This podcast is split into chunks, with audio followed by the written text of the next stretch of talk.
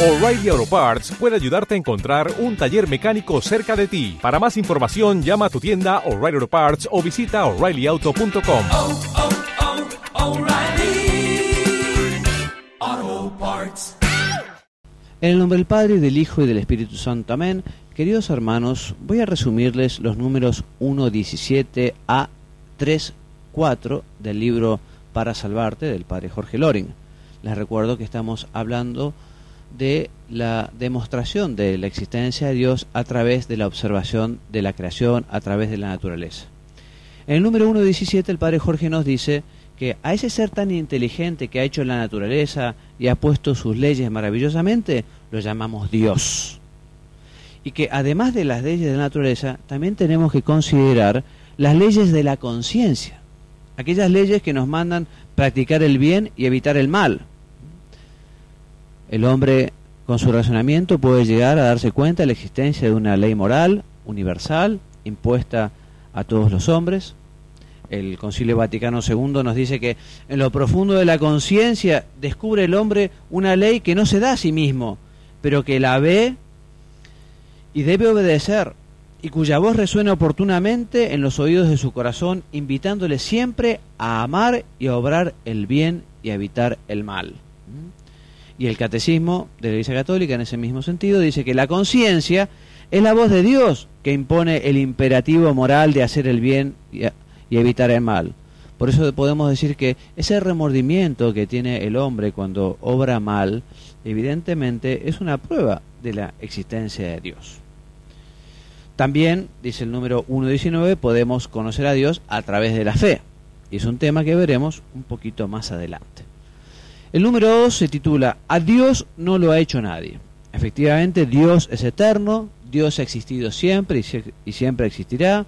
Dios es el principio de todas las cosas, es ese ser necesario ¿eh? que tiene la existencia por sí mismo, no la tiene dada como lo tienen los seres contingentes que pueden ser o no ser, que alguna vez fueron y dejarán de ser. Dios ha existido siempre y siempre existirá y la existencia de todas las demás cosas es dada por Dios.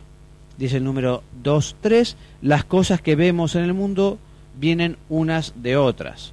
Y de un ejemplo, si nosotros vemos un anillo o una cadena colgada, eh, vemos que cada eslabón tiene a su vez uno superior, pero en algún momento tiene que haber un lugar donde se fije aquel primer eslabón, porque si está en el aire, si está colgando en el aire, no se mantendría ¿eh? desde el, lugar, desde el primer punto hasta el otro. Lo mismo con el conocimiento, digamos, de estos seres contingentes, que uno da la vida al otro, tenemos que remontarnos hasta que haya uno que tenga la vida propia, que no la haya recibido de otra. Lo mismo, a modo de ejemplo, uno ve pasar un vagón, llega hasta un hasta una barrera del ferrocarril y ve un vagón de esos que no tienen motor propio. Uno arrastra a otro y otro arrastra a otro.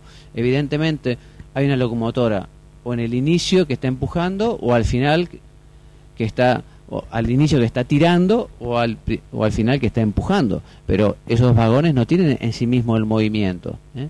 El movimiento es algo que reciben.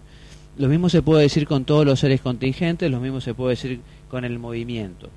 Dios sostiene a todos los seres en la existencia y da como ejemplo también la existencia del sol. Si el sol no existiera, si no llegara la luz, si no llegara el sol, si no llegara el calor, al final la vida en la tierra desaparecería.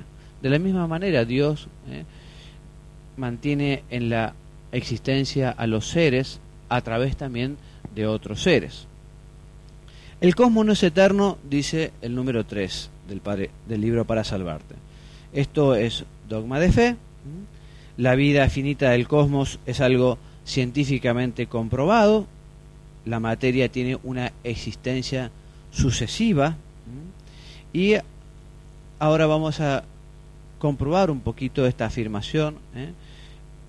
En este clip, en este video, la primera parte, en el video siguiente terminaremos.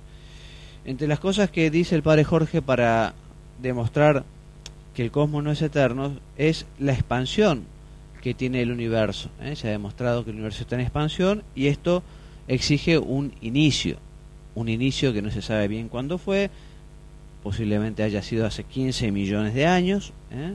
pero que el universo está en expansión y que tuvo un inicio, el padre Jorge lo dice y cita muchos científicos como Carl Sagan, Edwin Hubble, Hawkins, Alan Sandage, algunos rusos también. Y termina diciendo que tanto físicos como astrónomos, lo veremos en el próximo videoclip, coinciden en que efectivamente el universo fue creado. Muy bien, y así terminamos entonces con este extracto del envío segundo de nuestro curso para salvarte. En del Padre y del Hijo y del Espíritu Santo. Amén.